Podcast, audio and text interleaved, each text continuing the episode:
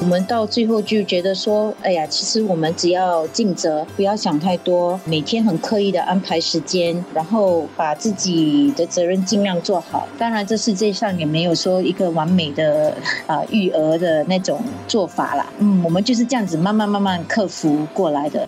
Victor 和 Vivian 是在去年加入寄养家庭计划，没有孩子的他们，目前照顾着一位孩子。其实接到孩子过后所经历的，跟其实跟我们所预期的都差不多一样。他第一次加入我们的家庭时，呃，为了要让他熟悉环境，三个人都制造一些生活上的常规了，而且我们需要依照他的需要来调整我们一些日常生活的安排。比如说，我们要一定要调整睡眠时间，而且要早点起来配合他了。在开始寄养后呢，我们的生活上的中心也变了，也可以说直到现在，我们还是会有些担忧了。做的够不够好？做的够不够好？够多够不够多？但是我们都常常提醒自己了，天下真的没有一个完美的爸爸妈妈，或者是一个寄养的父母亲。所以呢，我们就是尽力而为，嗯，不要跟人家比较。对了，我们都在互相学习了，怎么去跟小孩子一起生活。孩子来到他们家的时候，到现在也有了变化。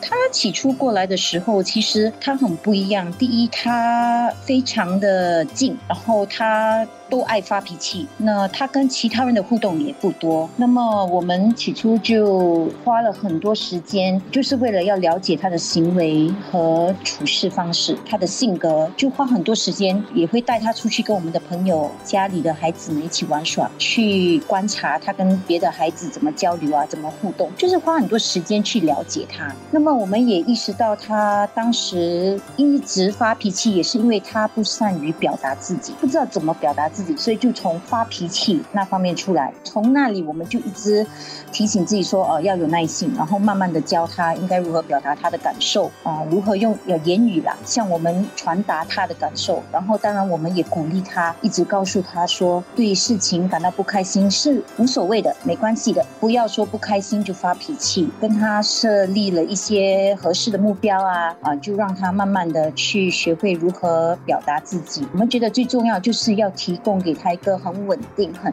安全的一个环境，因为这样他来的时候才会觉得很安心、很自在，知道说他有什么感受、有什么想法，他可以很安心的向我们表达。那么我们也让他知道说，安抚他了，让他知道说，不管他生活上发生什么事情啊，我们都一直会在他身边，一直陪他面对生活，就是给他一个啊安全感这样。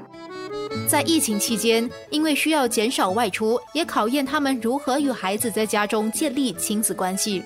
其实他因为六岁，所以托儿所还是可以去学校，可是就是很多地方都不能外出，也不能堂食，所以我们在家就设立了很多活动，也有一个好像 schedule，就是让他知道说哦，今天我们要做什么什么什么。那么我们也可以一起可能准备午餐啊或晚餐，就是找一些活动在家跟他一起做。我觉得那个时候也挺好的，因为也是等于呃给我们一个机会跟他互动，然后跟他的感情，我觉得还是有点进步。我们两。个都是全职工作的，我周末有工作，Victor 就是照常，因为他是教师。那么我们两个都，因为我们啊分工合作，就看我们工作的情况啊，跟 schedule，我们就会呃很刻意的去安排每天他做什么，我做什么。比如我每天早上都会很刻意的早点起来，我们叫这个寄养孩子小蜜蜂啊，好不好？那么小蜜蜂它也跟着我早点起来，那么我跟他一起就准备早餐啊，做一点 pancakes 啊，一起吃早餐啊，我们就花很长的。时间吃早餐，那么到了晚上的时间啊，Victor 就跟他花很长的时间教他教他听写啊，教他读书，跟他玩。那么晚上我回来的时候，我们也一起跟他阅读，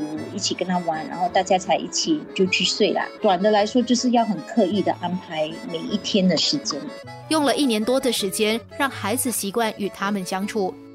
改变蛮大的。其实我们第一次见到他的时候，我们记得他有时不开心的话，会躲在那个窗帘后边。刚住在我们这里的时候，他也比较安静，也很严肃了，就不太喜欢笑了。大概一年处的时间，我们觉得说他能够再找回自己呃童年的快乐，就有那个童真啊，以前完全没有。也常常嘻嘻哈哈啦，开玩笑啦这些了。身边的朋友也从担心到完全支持两人成为寄养父母。其实我们第一次告诉亲戚朋友说我们要参加那个寄养计划时，他们很多都不赞成，因为那时候我还有年老的父母，我妈妈又是中风人士，就已经很多 commitment 嘛。那么他们都说都怕我们两个应付不来。不过尽管如此，我们沟通之后啊，我们都两个都觉得自己都非常的确定，说我们还是要成为寄养父母，来帮助那些有需要的孩子。现在看到我们的寄养孩子跟他们互动后，即使以前不赞同我们成为寄养父母的亲戚朋友，现在都改变了，反而现在他们很疼他，很疼小蜜蜂。哦，他的生日他的礼物很多，呃，我跟他生日又刚好同一天呐，所以我每次就说，哎呀，怎么他生日他有礼物，我反而没有礼物？所以他们现在当然也看到这位小女孩给我们的生活带来很多欢乐，所以他们的那个想法都完完全全的改变，因为很多人都不了解寄养。父母寄养计划的那个概念啊，来到底是怎么样的啊？所以他们现在看到我们有这个呃小蜜蜂之后，他们就比较了解，他们也看得到，其实能够当一位寄养父母是是一个很好，full of satisfaction，真的能够帮助有需要的孩子，所以他们的那个想法观念啊，完完全全的改变。了解了寄养父母的立场和想法后，明天让前寄养孩子来分享他的经历和感受。生活加热点。